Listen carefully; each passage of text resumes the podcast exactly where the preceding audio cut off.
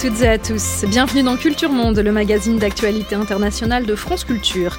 Une émission préparée avec Léa Capuano, Bertille Bourdon, Gwendoline Troyano et Barthélémy Gaillard, réalisée par Vivian Le Cuivre et à la technique ce matin, Anthony Thomasson.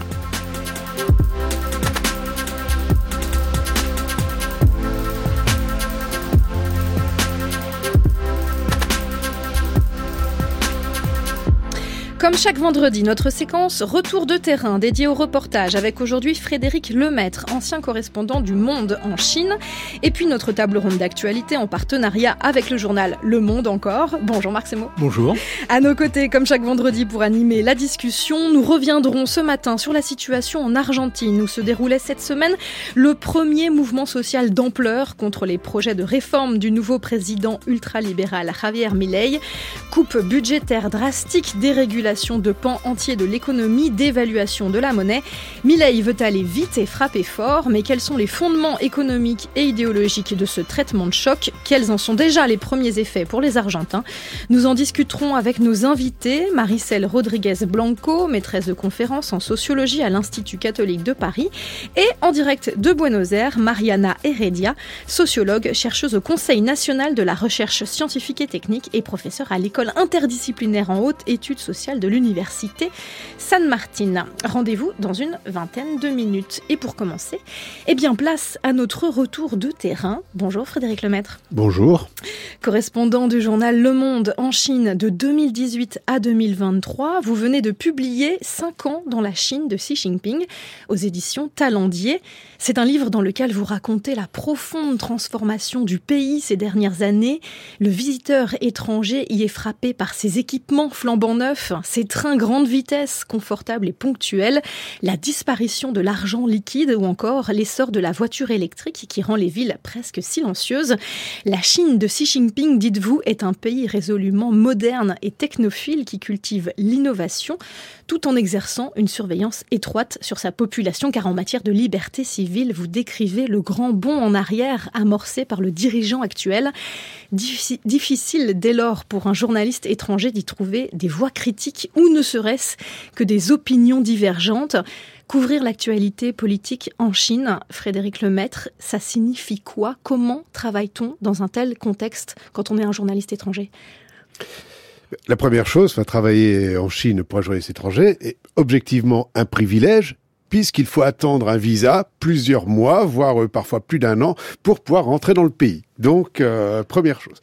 une fois qu'on y est, ce visa, et voilà, c'est des conditions matérielles qui comptent, euh, dure euh, au, maximum un an. Et moi, j'ai eu des visas de trois mois ou de six mois. Donc, il y a toujours cette, cette épée de Damoclès, même si je ne me suis jamais senti euh, en, en, danger physiquement en Chine. Enfin, on est suivi, observé et surveillé.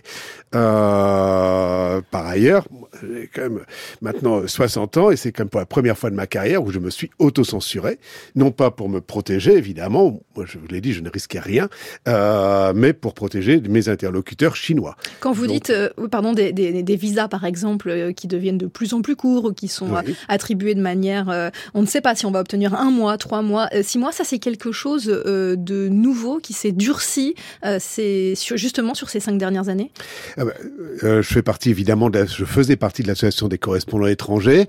grosso modo, nous avons découvert en 2019 qu'on pouvait avoir des visas de moins d'un an, euh, c'est-à-dire de six mois ou de trois mois. C'était mon cas. On était une quinzaine dans ce cas-là. On a découvert en 2020 qu'on pouvait avoir un visa d'un mois. C'était le cas d'un correspondant euh, canadien. Et on a découvert en 2021 qu'on pouvait non pas ne pas avoir de visa, mais être empêché de sortir. C'était le cas de deux journalistes australiens euh, qui, qui étaient en Chine, à qui la police a rendu visite nuitamment pour dire vous venez nous voir au commissariat demain et on vous interdit de sortir du pays. Et il a fallu des négociations entre la Chine et l'Australie pour faire ça. Donc voilà, ça c'est depuis un petit peu assoupli. Je crois que quasiment maintenant tous les journalistes étrangers ont de nouveau des visas d'un an, mais c'est très compliqué d'avoir des visas. Donc il y a ça, on s'auto-censure, euh, et mais malgré tout, je veux dire, c'est, vraiment fascinant parce que il y a quand même un milliard 400 millions de personnes et on rencontre des gens très courageux et on voit cette société civile qui est vraiment, euh, enfin pas cette société civile, mais cette population qui a quand même une énergie euh, débordante, qui ose s'exprimer. Moi, je pense qu'il n'y a, pas de société civile en Chine, mais il y a une opinion publique, et c'est très intéressant de l'entendre. Alors, il y a la question des contraintes, il y a la question de l'accès au terrain. Vous le dites, le PCC est une véritable boîte, boîte noire. Il est impossible d'y pénétrer. Tout est verrouillé par la propagande. Il est difficile de recueillir de l'analyse critique ou des paroles d'opposants. Et pourtant, vous écrivez dans votre ouvrage, en Chine, tout est politique. Mais oui. C'est-à-dire ah bah, À partir du moment où Xi Jinping, au congrès de 2017, a dit le parti dirige tout, le nord, le sud, l'est, l'ouest, le centre, il a dit lui-même, tout est politique, il, dirige tout. Donc, euh, effectivement, le fait de ne pas avoir de, de société civile, d'associations euh, indépendantes, fait que tout remonte au parti. Et le moindre problème local, la, la moindre petite contestation qu'on a pu avoir euh, du, du Covid, je ne parle pas de Shanghai et de Pékin fin 2022, mais dans, dans des villes plus petites durant toute la crise du Covid, tout remonte très vite à Pékin. Voilà, tout est centralisé. Et ça, à mon avis, c'est peut-être une force, mais c'est surtout une faiblesse du parti. Oui, ce qui fait que tout sujet devient extrêmement euh, sensible. Vous parliez de l'opinion publique. C'est vrai que vu d'Occident, on peut avoir l'impression que euh, l'opinion publique ne compte pas pour les dirigeants euh, chinois. C'est faux. vous dites, mais alors, comment est-ce que les dirigeants peuvent connaître cette opinion à partir du moment où toute voix est quand même très vite censurée? Vous, vous, parlez de l'énorme machine de censure sur les réseaux sociaux, parce qu'il y a des réseaux sociaux très actifs. Les Chinois s'expriment, les internautes chinois sont très actifs, mais il y a aussi une censure qui est très efficace et qui va très vite. Alors comment cette opinion public peut-elle être connue des dirigeants? Mais justement, parce que je pense que la censure euh, fait non pas seulement son travail de censeur, mais analyse ce qu'elle, euh, ce, ce qui est censuré. Et, euh, et donc, il laisse quand même euh, euh, l'opinion s'exprimer un petit moment avant de, de réagir. par exemple, je sais pas, un, exemple classique. maintenant, l'espérance de vie en Chine est de 77 ans, c'est supérieur aux États-Unis. Néanmoins, la retraite continue d'être à 55 ans pour les femmes et à 60 ans pour les hommes. Ça fait des années qu'on sait et qu'on dit ah mais le gouvernement va comme dans d'autres pays, retarder l'âge de la retraite. Mais c'est impopulaire, tout le monde le sait, et la réforme n'a pas lieu. Voilà, ce qui prouve que quand même l'opinion Parce qu'il y a une peur, une crainte. Ah mais évidemment, évidemment. Euh, un autre, un autre exemple peut-être euh, qui a frappé les esprits jusqu'en jusqu'en Occident, c'est euh, l'émotion suscitée par la mort du docteur Li Wenliang. C'était l'un des premiers à Wuhan au début de la pandémie à avoir alerté sur la dangerosité du virus. Il en est décédé et ça a choqué les Chinois. Ils l'ont dit, ils l'ont écrit. C'est ça, totalement. C'est un, très bon exemple parce que le docteur Li non seulement a, été un des premiers à percevoir la contamination entre hommes entre humains du, virus. Et, il a été arrêté pour cela. Il a, il a été en garde à vue et on a dit il y a des, quelques individus qui répandent des rumeurs malicieuses et donc il a été arrêté. Un mois après, il en est mort. Effectivement, ça a suscité une émotion nationale et euh, voilà. Donc ça prouve bien que même sans société civile, l'opinion arrive à s'exprimer et le, le PC en a même fait un martyr de la cause justement euh, pour essayer de récupérer le truc et d'accuser peut-être les autorités, euh, les échelons locaux euh, de la responsabilité de, de, de, ce qui avait été, euh, du sort qui avait été réservé à ce docteur. Alors, euh, la, le rapport des Chinois à la politique reste euh, malgré tout un mystère, vous le dites, et, et vous interrogez régulièrement des Chinois en leur demandant de citer les noms des sept membres du comité permanent du bureau politique. C'est l'instance dirigeante du PCC. À votre grande surprise, la plupart ne sont pas capables de citer ces sept noms. comment est-ce que vous l'expliquer. Est-ce que c'est le signe euh, d'un certain désintérêt, euh, même si cela peut paraître contradictoire avec ce que vous venez d'expliquer? Je pense. D'abord, j'ai interrogé les Chinois et j'ai arrêté de le faire parce que euh, sur ce sujet et j'ai arrêté de le faire parce que je, les, mettais mal à l'aise. Et voilà. Donc, comment je l'explique? Eh bien, parce qu'ils savent. Traditionnellement, les Chinois se méfient quand même et restent à l'extérieur des enjeux de pouvoir euh, au sein de euh, l'appareil politique chinois parce qu'ils savent qu'il n'y a que des coups à prendre. Et euh, premièrement, et puis deuxièmement, ils savent que tout dépend euh, d'un ou d'une ou deux personnes et même sans doute d'un personne. On est quand même passé d'un régime collectif à un régime totalement individuel. Voilà, c'est ça comme la grande réforme de la Constitution de 2018. On a maintenant un président à vie et on s'est rendu compte, voilà, que c'était lui qui décidait de tout. Et donc les Chinois se tiennent à l'écart et ne s'intéressent pas vraiment. À, ils s'intéressent à la politique, mais pas vraiment au jeu d'appareil à l'intérieur du parti. Euh, ce parti, ce parti unique en Chine, ce parti État, eh bien, il n'est pas si facile d'y entrer. C'est ce que vous découvrez également. On n'adhère pas si facilement au parti euh, communiste. Est-ce que ça, c'est nouveau?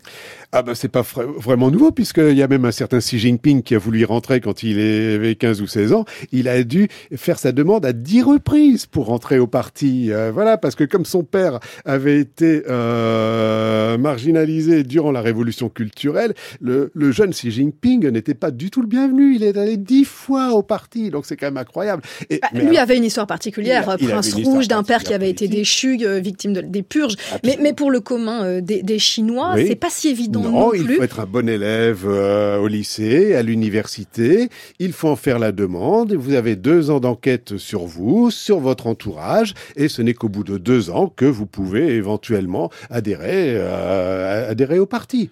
Voilà. Donc il est difficile d'adhérer au parti, mais il est impossible d'en sortir, par ailleurs. On ne peut pas renoncer, une fois qu'on est membre du parti, on ne peut pas quitter volontairement le parti. Alors impossible euh, ou presque, vous dites que les Chinois arrivent à trouver quelques stratagèmes pour euh, le quitter quand ils le veulent, par exemple en, commettant une infraction mineure, par exemple un excès de vitesse. Ça, ça peut permettre d'être exclu du PCC. Eh ben voilà, ils ne peuvent pas démissionner du parti, c'est beaucoup trop dangereux. On ne peut pas dire non, je ne suis pas d'accord avec Xi Jinping, je démissionne, euh, je rends ma carte, c'est totalement impossible. Alors qu'est-ce qu'on fait? On essaye de se faire exclure pour une petite faute, évidemment, pas une affaire de corruption euh, qui a.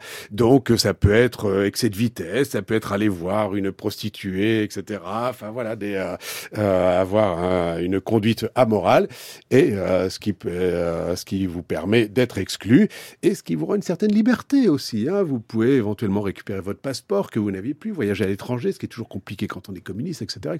Cette liberté étouffée par la chape de plomb de la propagande propagande, elle émerge ça et là à force de rencontres. Vous recueillez même la parole de fonctionnaires, de propagandistes officiels qui euh, vous disent, eh bien, euh, vous avez de la chance, vous, d'élire votre président, mm. euh, des choses comme ça, à l'intérieur même du système. Ça vous a étonné d'arriver à recueillir ces, ces paroles?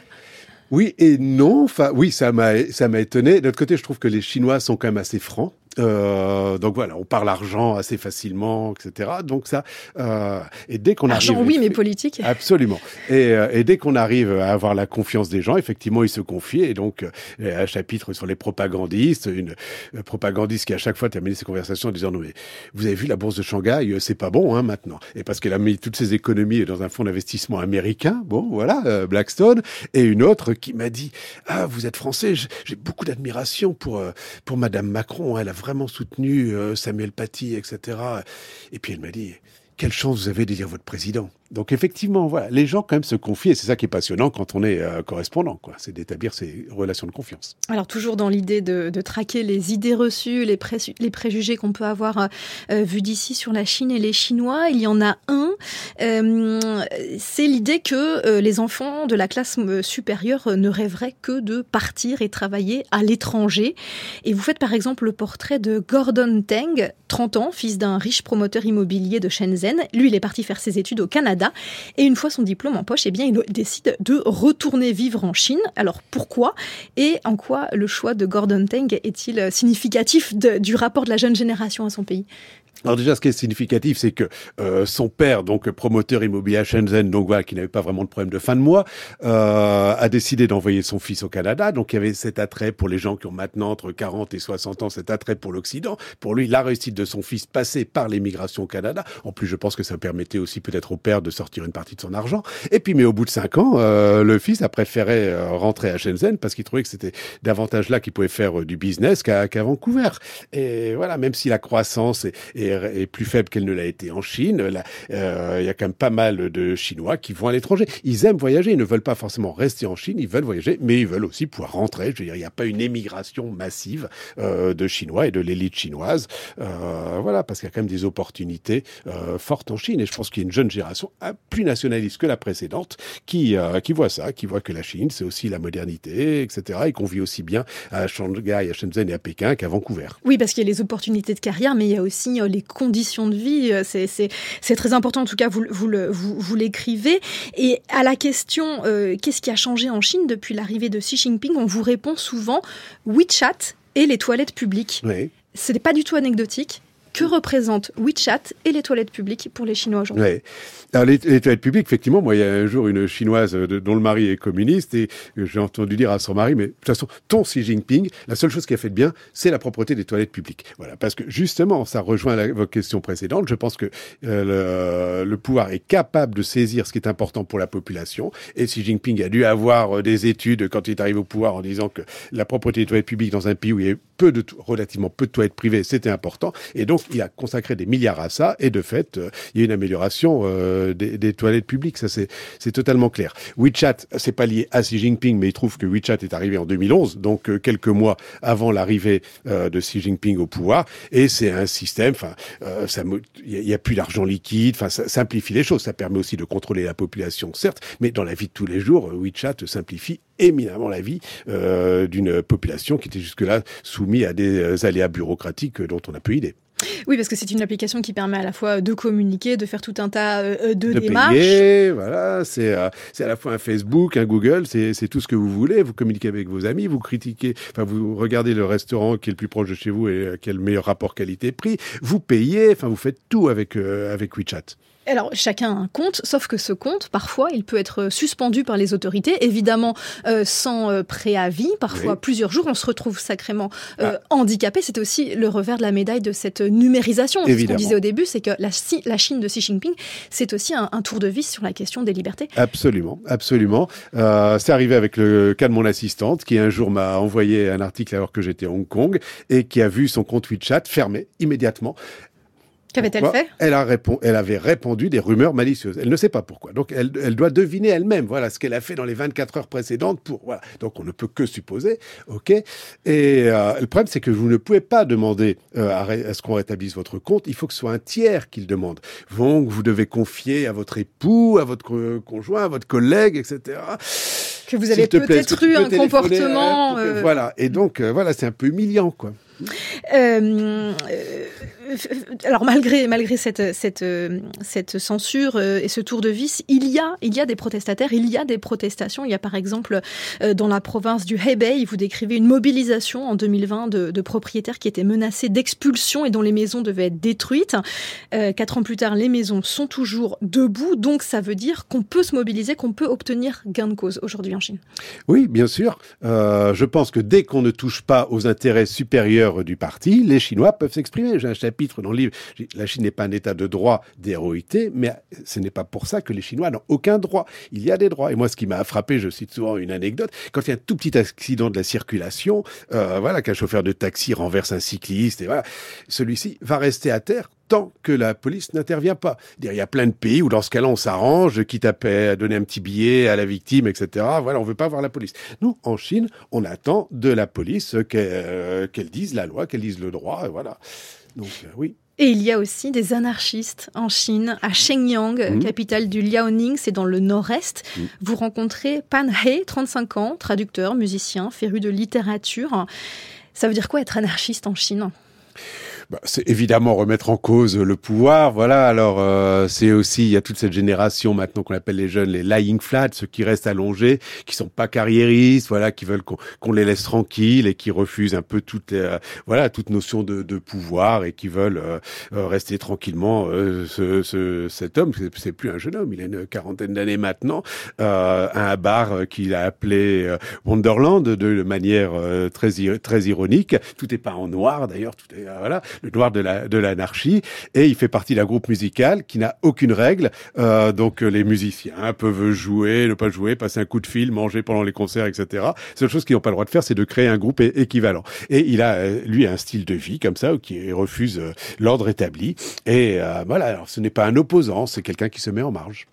Nous n'avons rien, pas de tradition, pas de passé, pas de vision, pas d'avenir, pas même d'amour pour notre voisin, notre ville. Tout ce que nous faisons, c'est pour nos amis et un certain sens de la justice. Panhe, à Liaoning, au nord-est de la Chine, un des nombreux témoignages recueillis à travers euh, cet ouvrage et vos cinq années passées en Chine. Merci beaucoup Frédéric Lemaître d'être passé dans Culture Monde, cinq ans dans la Chine de Xi Jinping. C'est chez Talendier et ça vient de paraître. Merci à vous. 就离开吧。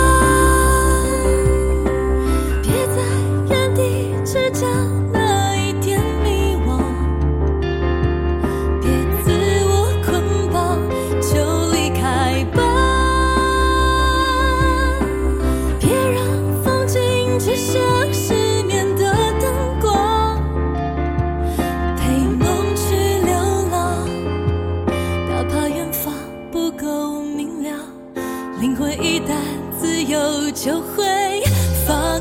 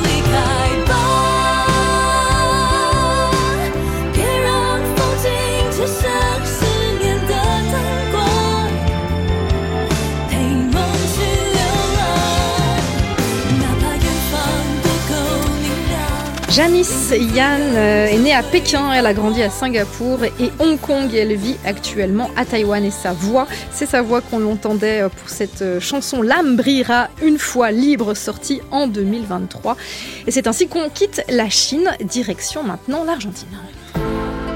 France Culture, Culture Monde, Mélanie Chalandon.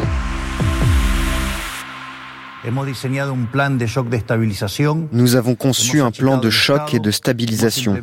Nous avons réduit l'État, nous avons mis en œuvre une nouvelle doctrine d'ordre public et nous avons promu plus de 500 réformes parmi de nombreuses autres initiatives.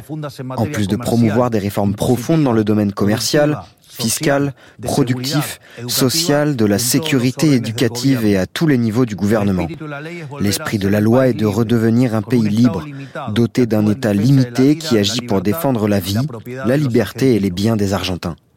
Un pays où l'ordre public est respecté, un pays où la politique n'utilise pas la citoyenneté mais la met au service de celle-ci où chacun est libre de travailler, de produire, d'employer, d'échanger, d'importer et d'exporter comme bon lui semble, et non comme le dicte un bureaucrate d'un bureau gouvernemental. Le président argentin Javier Milei, qui revenait dans, le, dans ce message à la nation prononcé le 31 décembre sur les premières mesures adoptées par son gouvernement deux semaines à peine après son investiture, suppression de plus de 300 normes via ce que la presse a surnommé un méga décret, suivi de la présentation d'une loi de réforme comprenant plus de 600 articles, de la santé à l'export en passant par les transports, le logement et bien sûr le droit du travail. L'objectif est de réduire le rôle de l'État qui serait, selon le président, à la fois incompétent et liberticide. Mais la radicalité de son projet ultralibéral inquiète une grande partie des Argentins 40% d'entre eux vivent sous le seuil de pauvreté et craignent que la situation se dégrade encore. Les syndicats organisaient cette semaine la première grande mobilisation contre ces réformes. De quoi freiner Javier Milei, rien n'est moins sûr. Marc Semo. Oui, rien n'est moins sûr. El Loco, c'est comme ça qu'il se surnomme lui-même, est devenu l'incarnation même du populisme politique bien au-delà de l'Argentine. Alors populiste, Milei, économiste, anarcho capitaliste assumé, l'est assurément par son style histrionique. Par exemple, invité au forum de Davos, il avait fait sensation en dénonçant dans une même tirade, je cite, le collectivisme, le fascisme, le nazisme, le progressisme, la social-démocratie, la démocratie chrétienne, le mondialisme, qui tous visent à contrôler les gens. Mais Javier Milei n'est pas simplement un populiste, comme il y en est à, temps, et qui tous se caractérisent par la même rhétorique du eux contre nous, de l'opposition entre le peuple et la caste. À la différence de nombre de ses pairs, qui veulent avant tout garder le pouvoir, lui est un idéologue, un ultralibéral convaincu, qui veut déréguler à tout craint et opte pour une thérapie de choc. En cela, ce qui se joue en Argentine va bien au-delà du Rio de la Plata. Ce pays est devenu un laboratoire politique d'une expérience qui aura des conséquences aussi bien sur les, pour les autres pays du sous-continent. C'est un libertarien convaincu, un climato-sceptique assumé, un antiféministe militant. Il veut tailler dans ce qu'il appelle la mauvaise graisse de l'État afin de réduire de 15 points le PIB, du PIB les dépenses publiques. Il a gagné les élections avec 56% des voix, un score sans précédent depuis le retour à la démocratie il y a 40 ans. Là, d'une inflation qui dépasse les 140%, les Argentins et surtout les jeunes ont montré leur rejet du péronisme et de la vieille classe politique qui a dominé le pays pendant trois quarts de siècle. C'est son grand atout. Mais est-ce qu'on peut décemment infliger une telle cure d'hyper-austérité à un pays déjà exsangue? Merci beaucoup Marc pour euh, cette introduction. Et pour euh, discuter de toutes ces questions, nous sommes avec Maricel Rodriguez Blanco. Bonjour. Bonjour. Et bienvenue. Vous êtes maîtresse de conférence en sociologie à l'Institut catholique de Paris. Et notre second invité est en direct avec nous de Buenos Aires. Il s'agit de Mariana Heredia. Bonjour.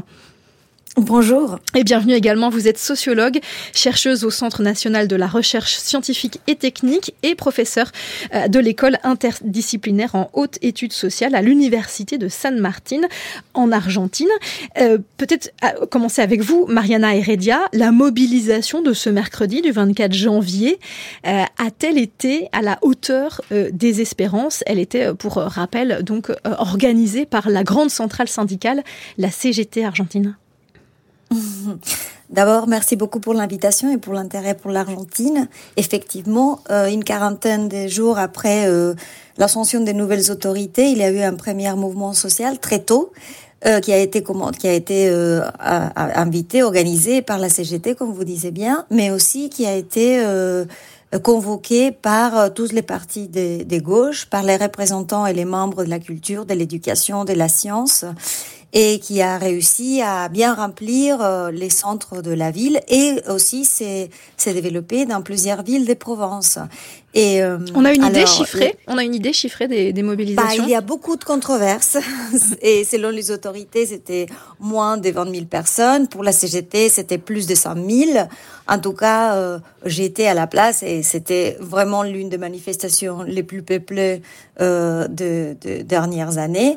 Et c'était assez euh, diverse puisqu'il y avait effectivement les, les travailleurs euh, qui appartenaient à différents syndicats qui se sont mobilisés, mais il y avait beaucoup, beaucoup de gens des différentes classes sociales, des différentes institutions qui se sentaient touchées par, euh, par les initiatives du gouvernement qui étaient là à manifester. La question, c'est que la journée de la grève ex- eh, exprime bien la situation du pays, puisque euh, d'une part, euh, la plupart des syndicats se sont mobilisés, mais la vérité, c'est que seulement une partie des travailleurs argentins sont sous contrat. Euh, plus de 40% de la population se trouve sans contrat de travail, et ces gens-là ne pouvaient pas arrêter ces activités, moins dans une situation de crise comme celle que nous traversons. Donc, je dirais que la mobilisation a été bien plus importante que l'arrêt des activités.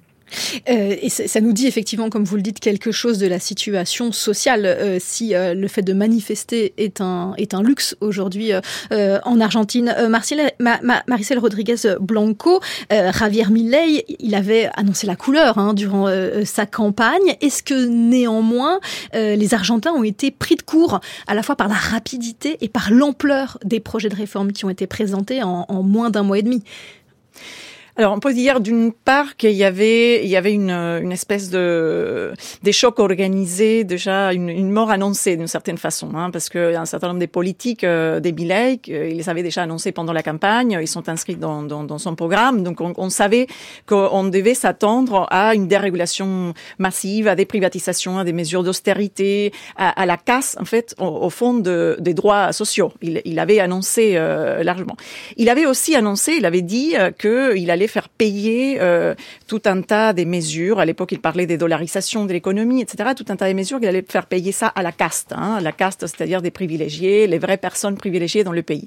Or, ce qu'on constate euh, depuis la mise en place de ces mesures, c'est que les plus affectés euh, sont euh, plutôt les travailleurs, les travailleuses, les femmes les plus vulnérables, les retraités, euh, les personnes qui n'ont pas de travail. En ces moments, il y a très peu de chômage en Argentine, mais comme il a été bien indiqué par Mariana Heredia, on a des travailleurs pauvres en fait, et on a des personnes qui sont euh, qui travaillent, qui ont des qui ont des jobs, mais dans l'informalité, c'est-à-dire qui sont pas sont pas au black et qui sont au black.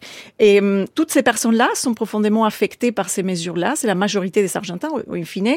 Et hum, donc pour une partie des personnes, ce qui a surpris, c'est en effet la, la rapidité des mesures, c'est-à-dire qu'ils étaient prêts, ceux qui ont voté par exemple par, pour Milei, hein, une partie des classes populaires, des classes moyennes qui ont voté pour Milei, euh, se disent euh, on, on savait qu'on allait devoir se serrer la ceinture, qu'on allait devoir accepter des mesures d'austérité, mais pas aussi rapidement. Ça, on peut pas, on peut pas tenir, on va pas tenir, euh, on va pas tenir. Enfin, ils sont en train de se demander s'ils vont pouvoir manger en fait. Marc Semo. Oui, euh, il avait annoncé ce qu'il a fait, ce qu'il allait faire. En partie, il l'a fait, même si euh, il n'a pas tout à fait la marge de manœuvre euh, dont il dispose. Les effets ont été catastrophiques. On a vu l'inflation encore augmenter, etc.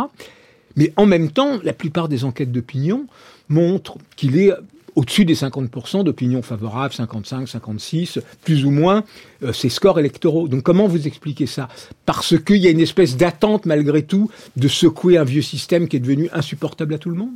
Déjà, c'est vrai ce que vous dites, c'est-à-dire qu'on on partie, une partie de l'explication du vote à Milley se trouve euh, en effet dans, un certain nombre de, mesures, ou plutôt d'inaction hein, du président sortant. Euh, en revanche, quand on parle des enquêtes d'opinion, déjà il faut se, se demander comment elles sont construites, hein, parce que les enquêtes d'opinion se sont complètement trompées lors de cette campagne, elles se sont plantées, et, elles savaient euh, pas, enfin Milley c'était pas forcément le favori, alors qu'il a eu un pourcentage de, des voix lors de la, des élections primaires euh, très important. Euh, donc là, il faut d'abord se demander sur cela et puis regarder aussi les résultats des recherches qui indiquent de plus en plus des enquêtes qui sont faites aussi de façon représentative dans les pays et qui indiquent qu'il y a de plus en plus de personnes qui sont plutôt en train de manifester leur désaccord ou leur désaffection vis-à-vis de euh, politique de Milei et du personnage de Certes, le gouvernement s'appuie toujours sur sa base de légitimité électorale, hein, enfin la base qu'il croit avoir conquise définitivement, à savoir son vote, puisqu'effectivement il a été, il a gagné avec 56% quasiment des, voix, ce qui est énorme. Euh, mais il faut pas croire que la participation, c'est seulement, une participation électorale. La participation, c'est aussi tout ce qui va se passer pendant son gouvernement et les gens suivent des près, euh, déjà au, quotidien, en fait, les augmentations exponentielles des prix, la dévaluation du peso, qui était la première mesure qu'il a prise. Euh, et ensuite, ce qui va se passer euh, là, en trois mois, euh, au mois de mars, quand ils devront payer les fournitures scolaires, quand ils devront, euh, ils, verront la facture de la, de la mutuelle ou de la, de la médecine prépayée, quand ils verront qu'ils peuvent pas arriver à la fin du mois à payer leur loyer, déjà, il y a des personnes qui doivent se débrouiller, en fait, c'est-à-dire qu'ils sont soit revenus chez leurs parents, dans les cas des jeunes, euh, soit euh, bah, ils décident de louer, quelque chose de plus petit puisqu'ils peuvent plus payer euh, voilà un appartement plus grand, etc., etc. Donc que ce soit au niveau des classes moyennes qu'au niveau des classes populaires, euh, sont les plus affectés, j'insiste, sont ces euh, travailleurs, travailleuses et ces personnes euh, précaires. Mariana Heredia, vous vouliez euh, réagir? Oui, je voulais juste ajouter quelque chose par rapport aux élections. C'est que a gagné avec les 56%, mais pas au premier tour. Ça, c'est vraiment très important. Un an avant, on n'imaginait pas qu'un candidat d'extrême droite allait être le président des Argentins. On croyait bien que c'était la droite qui allait emporter les élections, mais c'était les centres-droites, avec les candidats probablement d'Horacio Rodríguez Larreta, qui, est, qui était euh, le chef du gouvernement de la ville de Buenos Aires, mais c'est cette formation partisane qui s'est effondrée. Et donc, c'est ces candidats d'extrême droite qui est arrivé au deuxième tour avec euh, un candidat de, du parti qui était au gouvernement, donc du parti péroniste, qui était très discrédité. Donc, une grande partie du soutien électoral euh, qui a amené euh, Milei euh, à la présidence ne lui appartiennent pas. C'est des gens qui étaient plutôt anti-péronistes ou, ou très euh, fâchés contre le gouvernement précédent et qui a trouvé euh, dans sa candidature une manière de- d'exprimer cette colère. Et c'est vrai qu'il a un discours très euh, extrême, qu'il reste très histrionique, qu'il essaye tout le temps de euh, se tenir proche de, de ses promesses et, et des sentiments qu'il a qu'il a réveillés euh, dans son électorat. Au même temps, il avait proposé la dollarisation, chose qu'il n'a pas fait. Il a proposé de baisser les impôts, chose qu'il qu'il n'est pas en, en train de faire. Donc, ces mois vont être très difficiles et vont être aussi très difficiles parce qu'il peut pas tenir ses promesses de campagne et parce qu'une partie de ses soutiens électoraux sont faibles parce qu'elle ne lui appartient pas. Ce qu'on comprend, c'est qu'il va devoir faire des compromis, ne serait-ce que euh, très euh, pragmatiquement au niveau du Parlement, où son parti, la Libertad Avanza, n'a absolument pas la majorité. C'est la troisième force euh, au- politique au Parlement. Est-ce que il faut s'attendre dans les mois à venir à des négociations? Si oui, avec qui? Quelles sont ses marges de manœuvre? Est-ce que à droite, et on sait euh, que la droite s'est fracturée d'une certaine manière au moment de la campagne, puisque l'ancienne candidate Patricia Bullrich euh, a rallié. euh, elle est aujourd'hui euh, ministre de la Sécurité, hein, euh, a rallié Milei euh, contre l'avis de, de son parti, ce qui a provoqué un énorme séisme à droite. Bref, euh, il faut, peut-être nous donner des éléments de contexte sur cette, sur cette donne politique et sur, euh, et sur la façon dont ça va freiner ou pas pousser au compromis sur, euh, sur les réformes. Oui, il faut dire que euh, les, les, euh, les gouvernements des Milei, en effet, est arrivé euh, au gouvernement au, second tour grâce au soutien, euh, donc grâce à une négociation qui s'est faite euh, au lendemain du- du- du- des élections, en fait, euh, avec la droite qui avait gouverné déjà l'Argentine entre 2015 et 2018. Donc la, la droite, la droite qui est gouvernée à l'époque sous la direction des, des Mauricio Macri. Euh, alors, y a la droite s'est fragmentée, comme il a été dit, s'est fragmentée d'une part la, droite qui est entrée à ces gouvernements de Milei, en fait, qui occupe maintenant des positions euh, importantes, comme par exemple le ministère de l'économie en, main des messieurs Caputo, euh, ou bien le ministère de la sécurité que vous avez mentionné en main des, des Madame Bullrich. Euh, ces ministères, sont des ministères très importants, sont occupés par des figures qui viennent de ces centres droits, de la partie la plus à droite de ces, centres droits, c'est-à-dire la partie la plus, vraiment la plus radicale. Patricia Bullrich était déjà connue par sa main ferme, sa main dure, en fait, en matière de répression, et Caputo par mesures, euh, déjà à l'époque, euh, il avait contracté la dette la plus importante économique que la- l'Argentine ait connue au- auprès du Fonds monétaire international. Donc là, euh, ils sont entrés dans les gouvernements, mais cela, cela dit, c'est pas facile. Pourquoi? Parce que le Parlement, il est divisé. Mais là, il y a 38 députés sur 257, donc on savait qu'il allait devoir négocier. Les négociations ont déjà commencé avec l'opposition. Il y a une partie de l'opposition qui est composée par des radicaux qui appartenaient au, au parti des Mauricio Macri, mais qui se trouvent pas, notamment dans les mesures qui affectent les travailleurs et les travailleuses. C'est-à-dire qu'ils sont peut-être d'accord avec un certain nombre de, mesures qui tendent à, euh, à, à réduire en fait le déficit fiscal, à réduire l'administration publique ou à euh, voilà ou à même de réguler, mais ils sont ils sont contre en fait un certain nombre de mesures qui affectent les droits. Et hum, ces ces partis des, radicaux sont encore jusqu'à jusqu'à hier hein, discutés. Ils disaient fermement on va pas soutenir, on va pas voter la loi omnibus, on va pas voter euh, ces mesures là. donc il, il se trouve en ces moments ah, il y a un conflit très important avec les gouverneurs également. Euh, le gouvernement de l'a- a menacé les gouverneurs euh, à, deux reprises en disant je veux pas vous financer, je vais vous laisser euh, voilà dans la banqueroute au niveau des provinces. Il faut savoir que la santé dans les provinces, l'école, euh, un certain nombre, la- les provinces se soutiennent avec l'emploi public et, les travaux publics. Et, ces, secteurs-là vont être affectés. Milei les a menacé de les affecter. Et par conséquent, les législateurs qui correspondent à ces provinces-là, en fait, pour l'aile euh, donc de, des, des radicaux, ont déjà dit qu'ils ne s'allaient pas soutenir ces, ces mesures. Donc il y a un bras de force là qui se joue entre les gouverneurs, les législateurs de, de l'opposition, d'une partie de l'opposition, qui était amiable, hein, qui était disposé à négocier, disposé à- au dialogue avec le gouvernement de Milei. Et est-ce que c'est justement la faiblesse politique dans laquelle se trouve euh, Javier Milei et son parti qui explique que le gouvernement aille si vite, essaye de frapper si fort dès le début avec donc un méga décret en décembre, une loi omnibus, euh, euh, donc dite omnibus parce qu'elle contient énormément de dispositions sur tout un tas de secteurs euh, là euh, en janvier. euh, vous l'avez dit, euh, les gouverneurs sont, euh, ne sont pas euh, ralliés à la cause de Milei. Il n'y en a aucun euh, de la, du parti euh, Libertad Avanza. Il faut rappeler que l'Argentine est un pays fédéral.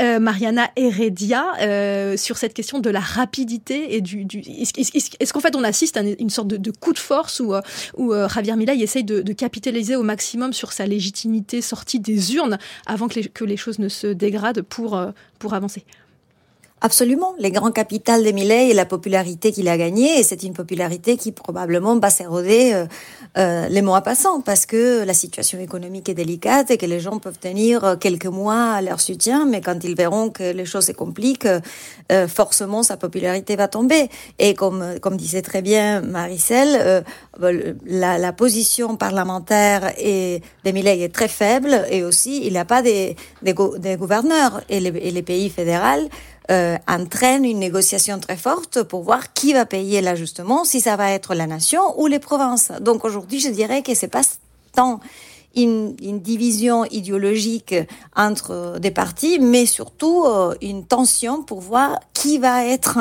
euh, celui qui va payer le plus euh, cette réduction fiscale. Et il y aura trois scénarios à regarder avec attention. Donc d'une part d'une part la rue, euh, et la ville de Buenos Aires et ses alentours, euh, dans la mesure où c'est la partie la plus peuplée du pays, va être euh, un protagoniste sans doute de ces manifestations euh, donc contre le gouvernement. D'autre part, les parlements qui décident aujourd'hui si si la loi va passer ou pas et avec quelles modifications. Et finalement, la justice qui peut, et comme l'a fait déjà avec euh, certains partis du DNU, décider que euh, certaines choses sont anticonstitutionnelles et alors ne peut pas être mises en place. Marc Semo Oui, mais il y a une certaine logique qui est celle de l'état de grâce et qui est celle de, donc de faire passer le maximum de choses, vu qu'il a promis qu'il y aurait des améliorations d'ici quelques mois après une phase difficile. Mais aussi, moi, ce qui me frappe, c'est qu'il joue aussi à l'international, ce jeu-là. C'est-à-dire, il assume, comme peut-être jamais de- depuis euh, très long, au moins depuis la dictature, un lien, un alignement sur les États-Unis et d'ailleurs aussi une solidarité avec Israël qui est totalement à, contre-courant de ce qu'ont fait la plupart de ses prédécesseurs, du moins dans cette forme. Maricel Rodriguez Blanco Oui, en même temps, euh, si, si on le compare par exemple à des figures comme Trump, euh, Milley, tout ce qu'il propose dans ses, dans enfin, un, axe très fort quand même de ces mesures-là, c'est un axe anti-nationaliste. Enfin, en tout cas, il y a une bonne partie de la population argentine, euh, il, fa- il fallait entendre le slogan hein, lors des manifestations de ce mercredi, qui disait euh, la patrie se vende pas. Euh, donc une bonne partie des mesures, contrairement à ce qu'a pu faire euh, Trump de ces côtés-là, ou d'autres extrêmes droites, hein, qui sont plutôt nationalistes, une partie des mesures protectionniste. protectionnistes, exactement. Lui ne l'est pas du tout pour le coup. Ne l'est pas du tout. Donc ça, c'est une extrême. On est, on est face à une variante d'extrême droite que j'appellerais pas populiste, mais c'est une variante d'extrême droite, une spécificité en tout cas d'une extrême droite argentine euh, qui, euh, départ, euh, bah, son histoire montre voilà ses, ses, ses côtés spécifiques. Concernant le, les gradualismes, Millet avait déjà dit en fait qu'il fallait pas être graduel. Ça, on peut on peut reconnaître là un peu la, la marque des fabriques euh, des Macri, hein, des, des- du gouvernement des Macri. Mauricio Macri avait déjà dit à plusieurs reprises qu'il s'était trompé dans son gouvernement, il a été très impopulaire hein, à deux ans d'ascension de, son gouvernement, parce que justement il n'avait pas été suffisamment fort, il allait pas, il n'a pas été, euh, bah, vers le- il a, il a pas fait un choc en fait. Il était trop graduel dans ses mesures. Il, était, il avait été justement trop graduel, alors que là, euh, Milei s'est proposé au contraire de s'appuyer, comme il a été dit à plusieurs reprises ici, comme on a dit, s'appuyer sur cette base électorale, euh, cette légitimité électorale pour faire tout cela au plus vite. Et par ailleurs, je signalerai un, effet de tout cela qui me paraît très important, c'est que ça va au détriment justement de la capacité du Parlement à traiter euh, des euh, projets des lois. Puisque s'il y a quelque chose qu'on a en Argentine, on célébrait, hein, on célébrait les 40 ans des continuités démocratiques, c'était la, possibilité justement de, euh, de travailler au, sein du Parlement, c'est-à-dire que la politique gagne sur justement l'arbitraire et sur le pouvoir autoritaire du président. Et donc là, euh, on est en train de voir un scénario dans lequel le président a essayé de mettre en force un paquet de lois géants, en fait, qui dérégulent des structures euh, pratiquement plus de 200 ans de législation argentine, et tout ça des forces.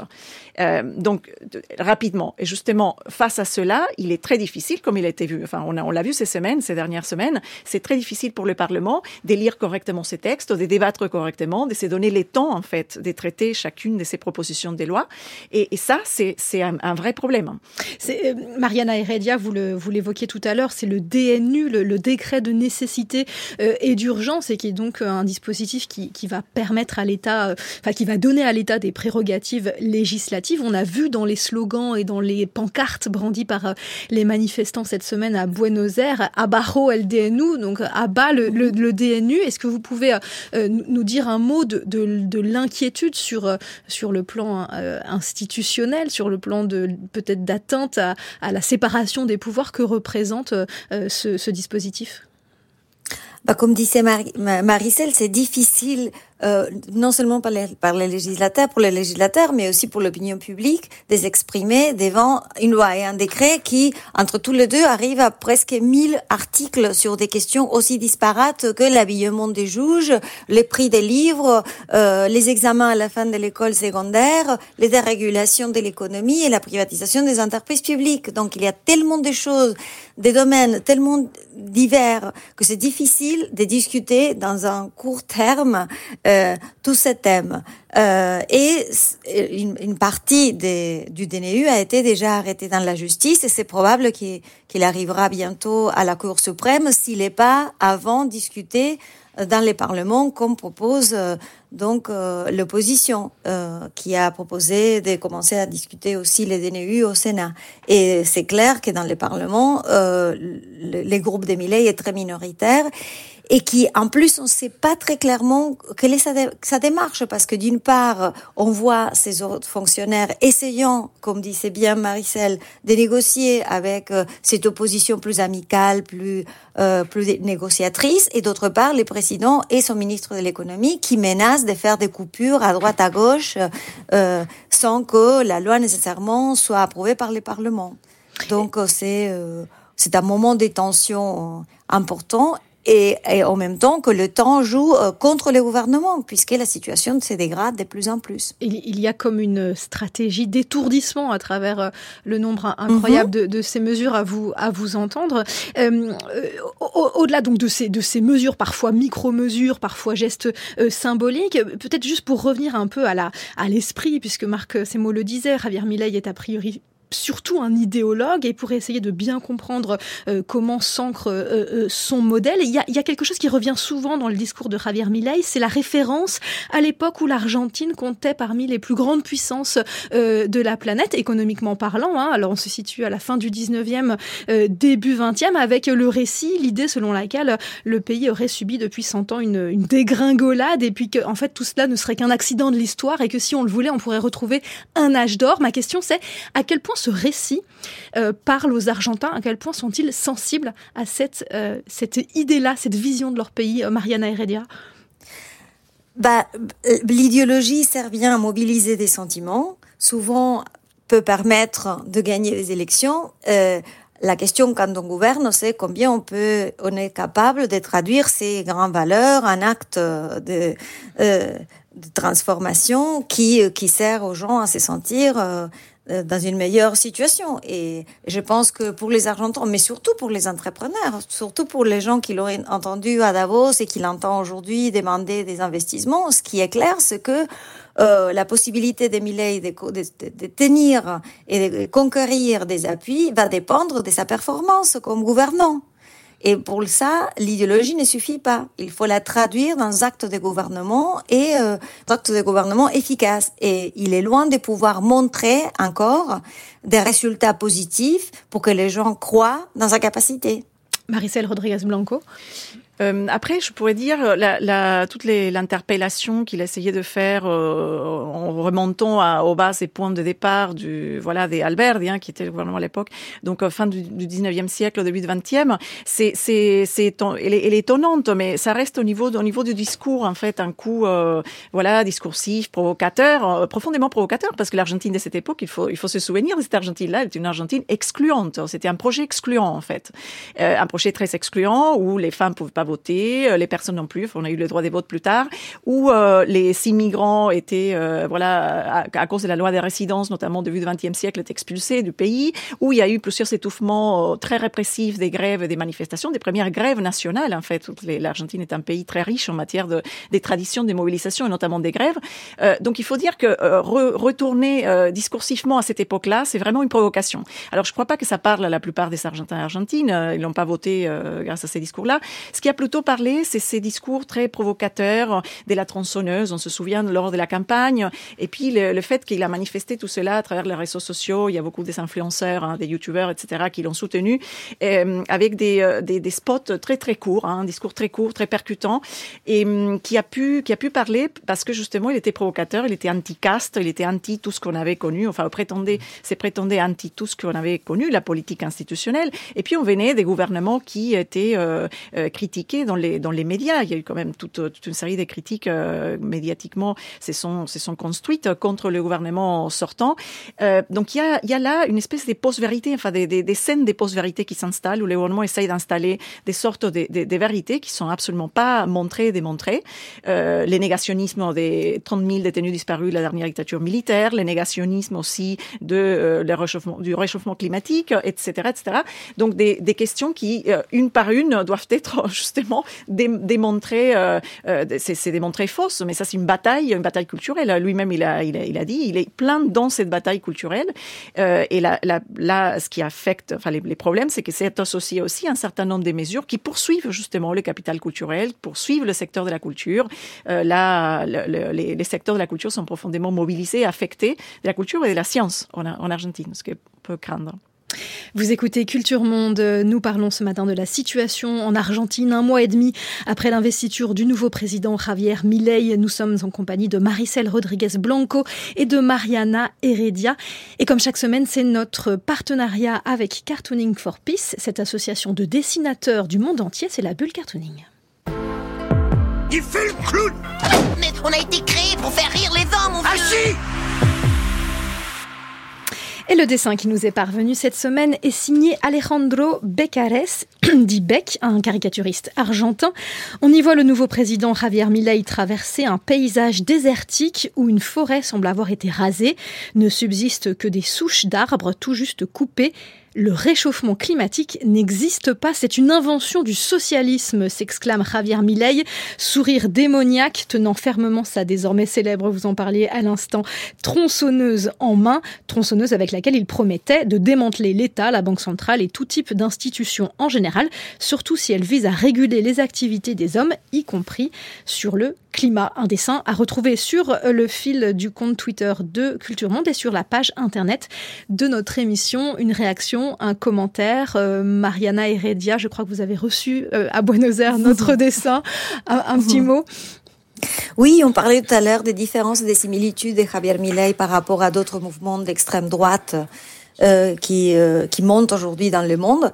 Et je dirais que la caricature montre bien une des conditions qui ont permis euh, cette, euh, cette tendance qui est la désinformation et la polarisation. C'est-à-dire qu'il y a des gens qui, euh, de plus en plus, euh, méprisent les, les, les, résultats de la science, qui, euh, qui ne croient plus à ce qui on leur essaye de les, les apprendre à l'école, qui lisent ou qui s'informent par des réseaux sociaux complètement segmentés. Et donc, c'est difficile de montrer à ces gens-là euh, des données qui puissent les convaincre. Donc, euh, je pense qu'une partie de la difficulté qu'on trouve aujourd'hui pour, euh, pour discuter, pour établir un dialogue avec euh, ces leaders d'extrême droite, c'est qu'ils ils, ils, ils évoquent des sentiments, ils ont comme très histrionique, très performant sur sur les nouveaux médias et, et surtout qu'il discrédite complètement euh, les apports de, du monde de la culture, de l'éducation, de la science euh, et qui peuvent donc euh, refuser euh, tout ce à quoi euh, les pays occidentaux ont cru jusqu'à aujourd'hui. Et ça, ça donne aussi une importance fondamentale au journalisme. Le journalisme en Argentine est très polarisé. Donc, euh, c'est sur ça que euh, l'extrême droite a eu son opportunité euh, d'arriver à la présidence. Maricel Rodriguez Blanco, euh, on l'a dit, Milei est un libertarien, c'est aussi un climato-sceptique, il l'a dit. Qu'est-ce que ça augure en termes de politique environnementale pour l'Argentine? Ah, rien des rien des rien des bons pour les politiques environnementales, pour l'environnement du pays, mais aussi, je, je voudrais dire plus largement pour le développement du pays euh, qui puisse se faire, enfin, qui, qui pouvait se faire grâce à, à une politique, euh, euh, à, enfin une politique forte en tout cas en matière de développement des ressources naturelles, euh, etc., qui sont très riches. L'Argentine, c'est un pays qui a une, une source, qui est une source de lithium euh, très important, hein, le, le, deuxième du monde, il me semble, des, des quatrièmes aussi en matière de gaz. Euh, il y avait des projets des anciens gouvernements euh, très, euh, en tout cas des projets qui prétendaient euh, tracer des, euh, des euh, en fait et, per, et, permettre justement d'accélérer le développement en matière de, ces, énergies. Milei promet d'arrêter tout ça. Il a déjà arrêté, c'est-à-dire que là depuis qu'il est arrivé à la présidence, il n'a pas envoyé d'argent de financement en fait aux provinces aux provinces argentines pour qu'elles puissent continuer à alimenter les travaux publics en fait l'œuvre publique dans les provinces. Et, euh, et puis, euh, plus, plus des manières, en fait, sur, sur les fonds de sa, politique, il a, par exemple, dans ses euh, projets des lois, déjà annoncé qu'il voulait abroger la, loi des terres qui protège les terres situées dans les, dans, les frontières, en fait, de l'Argentine, de l'achat, notamment, par des capitaux, des capitaux étrangers. Ça, c'est une loi, c'était une loi très intéressante qui date déjà il il y a plusieurs dizaines d'années et qui permet permettait justement de protéger les ressources naturelles et protéger les terres, les terres argentines. Il veut, il veut, justement abroger, abroger cette loi. Ça supposerait que bah, n'importe qui, n'importe quel capitaux, quel ensemble de capitaux, alliance de capitaux étrangers peut euh, acheter euh, cette partie-là et s'approprier de, de, ressources. Ça va, ça s'accompagne de, de, des régulations dont on a parlé et des privatisations des entreprises publiques. Euh, donc en fait, tout ça, dans, son cadre, son climato-sceptisme et dans son, dans son discours profondément anti-écologie, c'est aussi un discours discours qui est profondément anti-ressources naturelles, anti-souveraineté nationale. Finalement, il a, enfin, on peut, on peut le dire comme ça. Hein, mais il, y a, il y a un des objectifs, c'est d'attirer euh, des, des, capitaux euh, étrangers dans un contexte où, avec euh, le poids de la dette, les investisseurs étrangers sont plutôt en train de partir de l'Argentine. Est-ce que de, de, de, ce point de vue-là, il peut convaincre? Il était à Davos au Forum économique mondial où il a eu un, un, un grand discours très idéologique, mais derrière ces grandes phrase Est-ce que derrière, il y a un projet pour, pour attirer des capitaux? Est-ce que dans une certaine mesure, il peut y arriver? Est-ce qu'il y a des gens qui peuvent être intéressés justement euh, par ces ressources euh, naturelles, sans préjuger que ce soit bien ou mal? Mais la, question est, est-ce que est-ce qu'il a la, capacité de faire re revenir ou revenir de l'argent euh, étranger en, en, Argentine? Mariana Heredia. Je pense que son idéalisme fait peur aux entrepreneurs et aux investisseurs aussi parce qu'il n'y a pas tant une logique économique de euh, développer les, les activités euh, euh, stratégiques ou d'attirer de, de, des investissements, c'est vraiment démontrer qu'on va être les pays les plus libres de la planète. Donc, par exemple, on était censé vendre euh, la compagnie de pétrole alors qu'elle qu emporte de, de ressources pour l'État. Donc, c'était pas tant un projet de croissance, un projet de développement que euh, la traduction d'un idéal complètement euh, idéologique qui euh, ne séduit pas tant que ça les entrepreneurs, les investisseurs. Parce que pour eux, il faut qu'un projet soit soutenable. Les investissements euh, requièrent du temps pour euh, pour obtenir des, des profits. Et si c'est un président qui est tellement extrême, euh, bah, ça met en péril tout projet, y compris les projets d'obtenir des, des revenus, des, des, des profits.